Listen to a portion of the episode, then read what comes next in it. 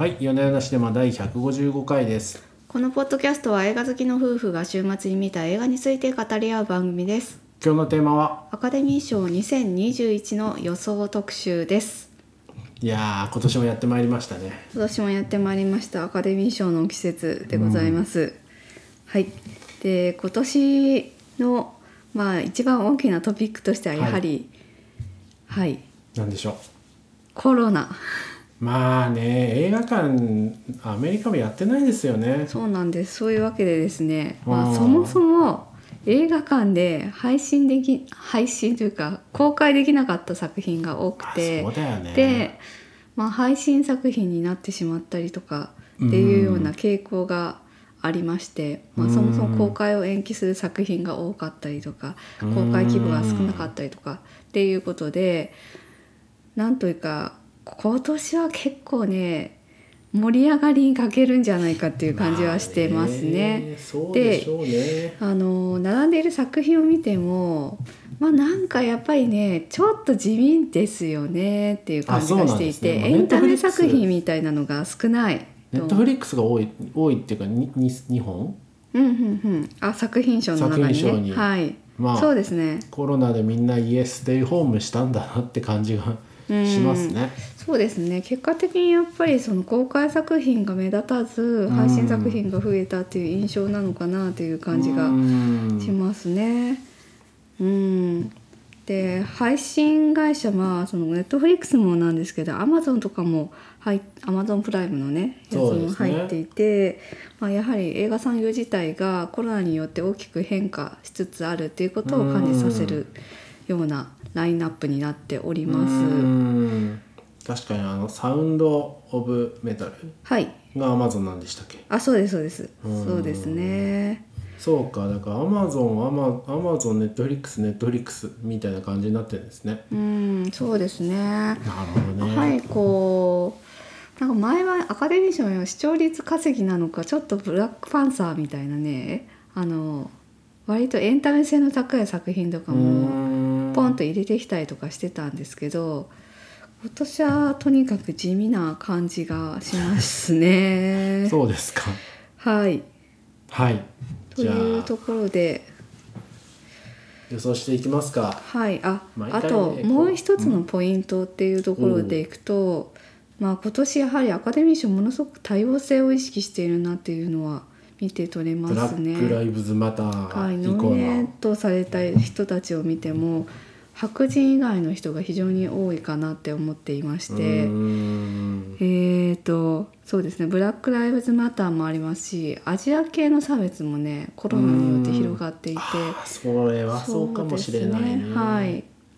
というあの前ね事件もありましたけれどもうん。あのアジア系女性を狙った殺人事件ってっていうのもありましてそういったこう社会の動きもあって非白人の、えーノミネートされている人たちを推しましょうみたいな空気になりがちなんじゃないかなっていうのは思っねています。そのため主要賞を白人以外の方が占めるっていうのも十分にあり得ると思いますね。まあ去年もパラサイトですしね。そうそうそう。去年の「パラサイト」は本当になんかもう画期的っていう感じではあったんですけれども、うんうんうん。今年はまあそれにプラスしてあの社会の潮目の代わりっていうのがあるかなと思っておりますね。なるほどねはい。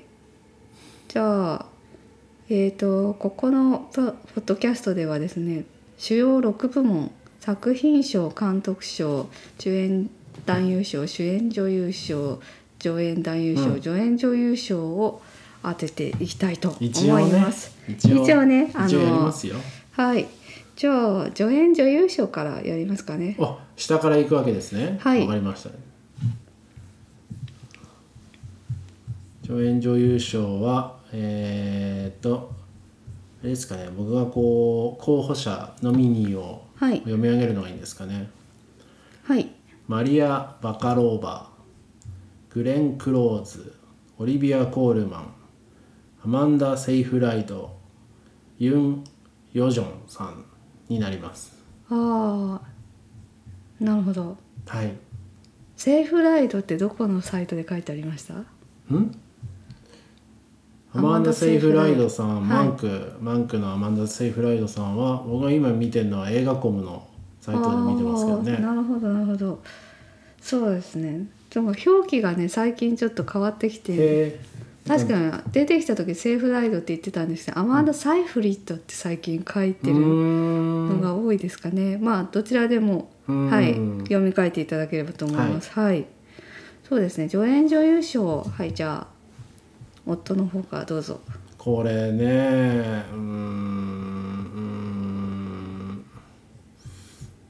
いやまあ一応、まあ、前提として言いますと、まあうん。ほぼほぼ見てないわけなんですよ。このはい。映画たち、はいネットフリックスやつは見ましたよ、シカゴセブン。マンクしか見てないですね。マンクとはい。シカゴセブン。は、ああとね私ヒルビリー・エレジーっていうのネットフリックスなのであのちょびっと冒頭のとこだけ見たんですよね。はい。グレン・クローズねすごく上手でした。うーん。あのー中西部のなんというかワイルドなおばあちゃうん。ーんを演じておりますね、まあそのなのでもう選ぶ基準がないわけなんですよ、はい。僕的には。なので、はい。一応さっき予告編を一通り見ましてうんうん。予告編で選ぶというざっくり予想でいこうかなっていうのが今年のテーマでございます、はいはい。で、えー助演はあのミナリのユン・ヨジョンさんで。ああヨン・ユジュンさんじゃヨない？ンユン。あユン・ヨジユン・ヨジョンさんョンさん。ユン・ヨジョンさんユン・かヨジョンさんで。なんか、はい私もですねこの人おばちゃんでよく知らないんですけれども、まあ、あの役柄的にね主人公に寄り添うおばあちゃんっていう役柄でまずやっぱその役柄の良さっていうのもあるんですよね。その役柄によってこう観客がその人にいかに肩入れできるかみたいなところも結構上演あたりでは重要なポイントでして、あこの方選びますか？うん、私もユン・ヨジョンさんだとあそうですか思いますね。毎年あれですよね。なんかこのこの回のこのアカデミー賞予想会ってなんていうか義理人情を、うんうんもうこん今回はこれでそろそろ引退だから上げてあげようかみたいな。そううん、いういやそれもね大きな要素なんですけど。まあ、あの先ほはど言ったですねその非白人を襲う運動的なものがうん。盛り上がっているっていうことにプラスして、うん。うんユン・ヨジョンさんが結構メディアに出ていて、ね。結構あのユーモアのある方のようで、アメリカ国内でも人気が高まっているようなんですよね。で他の、うん、候補者やはりですねちょっと弱いっていうところがあって。はいアマンダ・サイフリットさんやっぱりうんマンクの中でそんなに出番多くもないじゃないですか。で、まあね。すごく演技力が必要な役っていうそうですね、印象残ってなそうそうそう。なわけですよね。はい、マンクといい感じになる女優さんの役ではあるんですけれども、でちょっとそれはないかなと。でオリビア・コールマンはですねあのアカデミー賞女王陛下のお気に入りで取ったばっかりなので ちょっとねね。そうそう。出まね。また上演でみたいな感じがねあるかなっていう感じがしますね。最はい。初こういう話聞くと本当にこうなんておかしなことなんだと思ったんですけど最近はそういうプロレス、プロレスですよ。プロレスとして楽しむもんだそうそうそうそう。これはないみたいな。うん。はい消えたみたいなそういう感じのですね。じゃあ次上演はい何時行きましょうかあねでちょっとあの大事なところを言わなきゃ、えー、とグレー・クローズさんはですね8回目のノミネートなんですけれどもまたしても今回受賞ができないのではないかと言われています。というのもなんとですねこの同じ役でラジー賞にもノミネートされてるんですへね。ーラジー賞ってあの最低の映画を選ぶ賞なんですけどということでまあ確かにねあのヒルビリー・エレジちょっと見たんですけどなんか現代的じゃないんですよねと。うん。ん。うん。そんな感じはしました。はい。はい、ちょっとそういう作品の評価っていうところも踏まえやっぱりミナリのユン・ヨジョンさんかなと思ってますでミナリに関してはですね非常に評価が高くて今回6部門にノミネートされております。であのロッテントマトっていうですねアメリカの批評サイトあるんですけども、あれはなんとですねトマトメーター100% うーん。めっちゃ評価されている。たまにありますけどね。そうそうまあ一瞬なのかもしれませんけれども、うん。まあ、とにかくあの批判する人を見つける方が難しいみたいなとってもいい映画のようなんですよ。私は見てないんであれなんですけどね。確かにねなんか、はい。トマトメーター100%ですっていう紹介のメディアもすごいですよね。こちらは食べログ3.8ですですみたいな。まああの全方位的に好かれてる映画っていうところでやっぱりその作品自体の良さっていうのももちろん俳優賞にも重要なのでそういったところから言ってもやっぱりミナリのユン・ヨジョンさんで決まりであろうなっていう感じはあります。まあ、はい。もし大番狂わせがあるとしたらさすがにグレン・クローズかわいそうなんじゃないみたいな同情上票場上場酌量はい。同情票が、っていうのが集まった場合にはグレン・クローズになるかもっていうぐらいに思っております。はい。サクサクいきましょう。はい、はい、えー助演男優賞はサーシャ・バロン公演シカゴセブン裁判、はい。ダニエル・カーヤ。カルーヤ。カルーヤ、ジューダスブラック・メサイア、はい、レスリー・オドム・ジュニアあの夜マイアミで。ポール・レイシーサウンド・オブ・メタル。ラキース・スタンフィールド。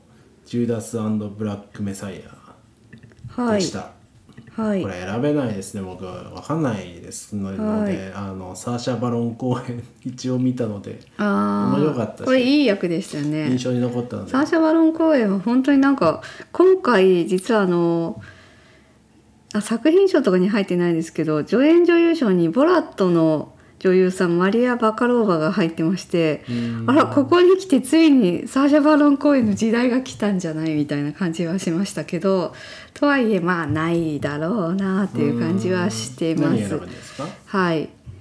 えー、と私が選ぶのはダニエル・カルーヤ「ジューダスザ・ブラック・メサイア」かなと思ってます。えー、とこちらに関してはですね前哨戦の結果がやはりダニエル・カルーヤなんですよね。えー、とこちらは、えーゴールデングローブ賞あと俳優賞を選ぶ中で一番前哨戦として重要って言われてるのが全米俳優組合賞うんなんですね。でこちらでもダニエル・カルーヤが取ってるんでまあここは決まりなんじゃないかなっていうふうに思っております。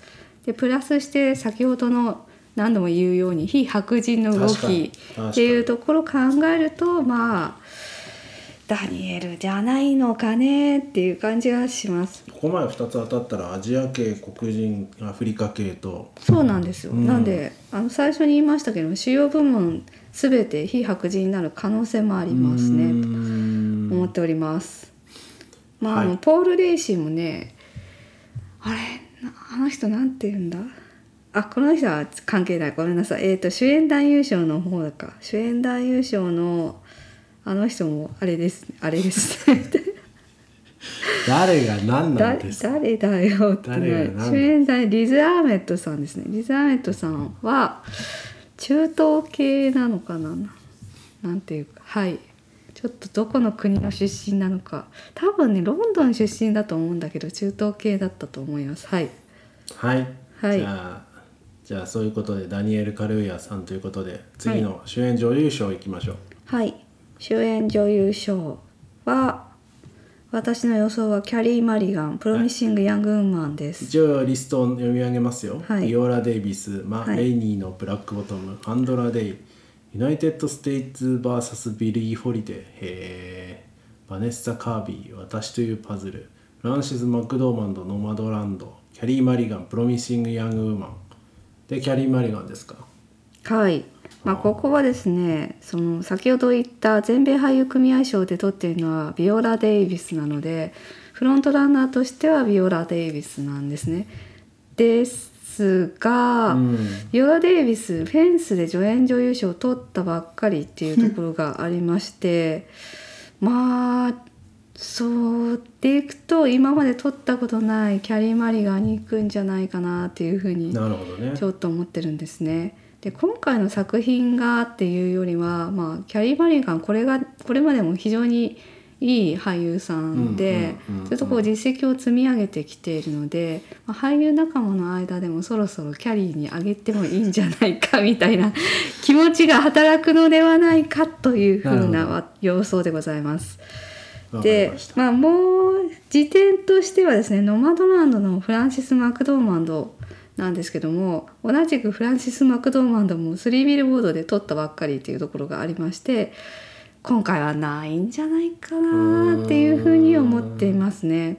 また撮ったら結構すごいですね。うーん、まあ、私そのフランシス・マクドーマンドにしようかなと。はいなんか迫力ありますよね。このこの顔がね。この顔で出てきて、何ですかねこう人生を煮詰めたようなはい。感じの。味わいのある味わいの味わいのある顔で、はい。これでいきたいなと思っております。本当にね若い頃は面白女優みたいな感じの扱いだったんですあけれどそうもなんですね。まあでもファーゴとかそうじゃないですかファームあたりが結構わびさびがわびさびが。喜怒哀楽が煮詰まった感じがしますけどね。はい。なんで個性派女優として知られていたんですけれども、うん。やっぱりこう今60代なのかなになって、うん。さらにどんどん良くなってますね。うん。素晴らい。しいですね。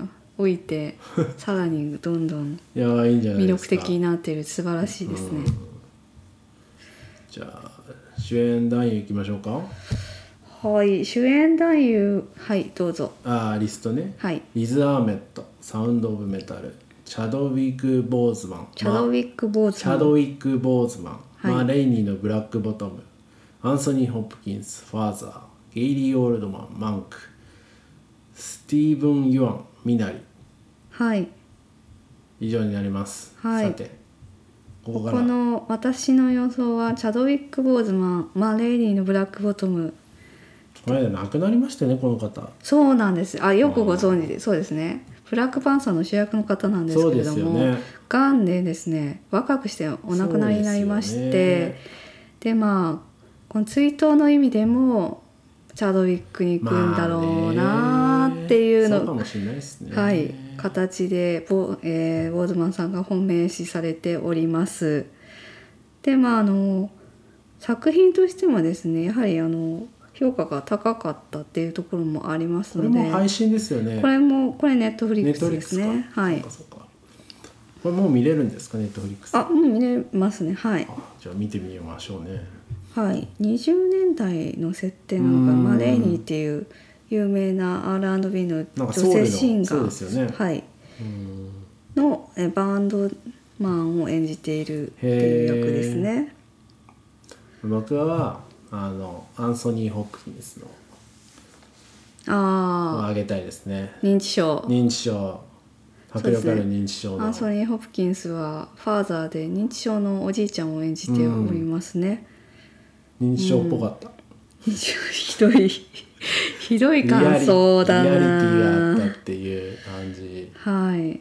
なんかアカデミー賞っぽいじゃないですか認知症をまあね体当たりで演じましたみたいな。はい、そうです、ね。一昔前のアカデミー賞なのかもしれませんけど、うんうんうん。確かにまあ名優がねさらにこうそうですよ特筆ものの名演技を見せたということで、それそれはい。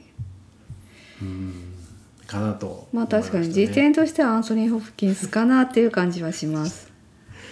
はい。でもねここはねもうチャドウィック・ボーズマンで決まりかなっていう感じしますね。まあねこれでそうじゃなかったらえ何なんだよって逆にこう抗議運動が起きそうな雰囲気です。なんかあれですねもう同情票とか人情人情人情なんですよ。人情劇。そういうの大事なんですよアカデミー賞だねはい。そうなんですよね。はい。じゃあ監督賞いきます。監督賞はい。あクロエはい監督賞ねはい。クロエ・ジャオノマドランドうんデビッド・フィンチャー、マンク、リー・アイザック・ジョン、ミナリ、えーエメラルド・フェネル、プロミシング・ヤング・マン、トーマス・ビンター・ベア、アナザーラン・ラウンド。以上になります。トマス・ビンターベアかな。トーマス・ビンター・ベア。はい。そうですね。えー、っとですね。ここに関してはクロエ・ジャオで決まりだと思ないます。今までの話の展開だとそうそんな感じしますね。はい。もしくはこのミナリの方、ああリー・アイザック・チョンさ、うんんそうですねえっ、とでもなんかこの中国系でなおかつアメリカの話をアメリカをえぐったような話を描くということでうんこのねクロエさんが取れそうですねこの話だとはいね。まあ、前哨戦でほぼクロエ・ジャオが取っているっていうこととん、まあ、その監督賞の中で一番重要な前哨戦である全米監督組合賞も彼女が取ってます。でアジア系監督としては史上3人目かつ女性ですもんね。はい、で女性監督としては史上2人目確かにでアジア人の女性監督としてはまあ初の受賞うんということでアカデミー賞の中でもまあ大きくピックアップされる要素が満載。そんな感じしますね。はいまあねということで今年の象徴としてもクロエ・ジャオに行きそうだなと思いますし、まあ、作品の評価も非常に高かったっていうところがありますね。であと、うん。今年ですね、あの初めてだったのが女性監督が監督賞の中に2人ノミネートされているんですね。エメラルド・フェネルさんうもん。ノミネートされてるのでこれもね初のことで快挙となりますね。ねなんかあれですもんね。ハリウッドも白人男性のクラブですね。うんうん。セクハラ問題とか、うん。そういうのもあってだんだんこう変わっていくっていうイん。メージも出したいのかもしれないですね。それもあるかもしれませんね。まあ、あと純粋に実力ですね。今回の作品に関してはこう 静質な画面で 捉えたっていうところ。ここまで人情人情って言ってなんで純ここで純粋に実力的に、まあねまあまあまあでもまあねそんなそんなデタラメで取られ取れるもんでもないから、はい、トマス・クオリティンターウェアに関してはねね多分外国映画賞で取るんじゃないかなって思ってます。でデビッド・フィンチャーのはまあうん、マンク実はですね最多ノミネートの10本ノミネートなんですけどなんかいかんせん弱い感じするんですよね、まあ。どうですかご覧になって。なんか印象弱いんですよこの映画。まあ、ドラモンタトゥーの女とかの方がなんか迫力が分かりやすいですよね。ね「セブン」とかねそういう感じのうん。強い印象を残す映画じゃなかったっていうところもあって。そうですうねん。いやいい映画だと思うんですよ、はい。すごく、すごく、うん、白黒ですしね。うんうん。クオリティ高い映画だと思あっこれデビッド・たんですけどフィンチャーなんだって言われないと気づかないかもしれないですね。う、ん。うんうんまあというわけで監督賞はクロエ・ジャオはい。夫の予想は、い。や同じですね。ここはクロエジャーを選んじゃいますね。なるほど。わかりました。じゃあ、はい。クロエ・ジャオね。はい。はい。では最後作品賞「ファーザー」えージューダスブラック・メサイア」「マンク」「ミナリ」「ノマドランド」「プロミシング・ヤング・ウーマン」「サウンド・オブ・メタル」「シカゴ・セブン裁判」以上になります。はい、まあ、作品賞のフロントランナーはノマドランドですね。ん。で作品賞監督賞主演女優賞脚色賞撮影賞編集賞ということで割とねそのほぼ主要な賞全てノミネートされているっていうところもありましてで一番重要な前哨戦であるところの、えー全米制作者組合賞こちらとゴールデングローブ賞でも、えー作品賞を取っていてまあ多分ノマドランドに行くんじゃないかなと思っています。でなななんなんですか？そのちょっとまあしょうがねえなみたいなテンションは。なんかやっぱりちょっと作品賞にすっていうには地味だよな感はあるんですけあーそうなんですね。どまあでも作品をまだ見ていないので何ともなんですがえー予告編を見る限りこうですね60代の女性フランシス・マクドーマンドを演じる女性はですね感じしえー仕事を失ってしまって、まあ、家も失ってでキャンピングカーで車上生活を行うんですね。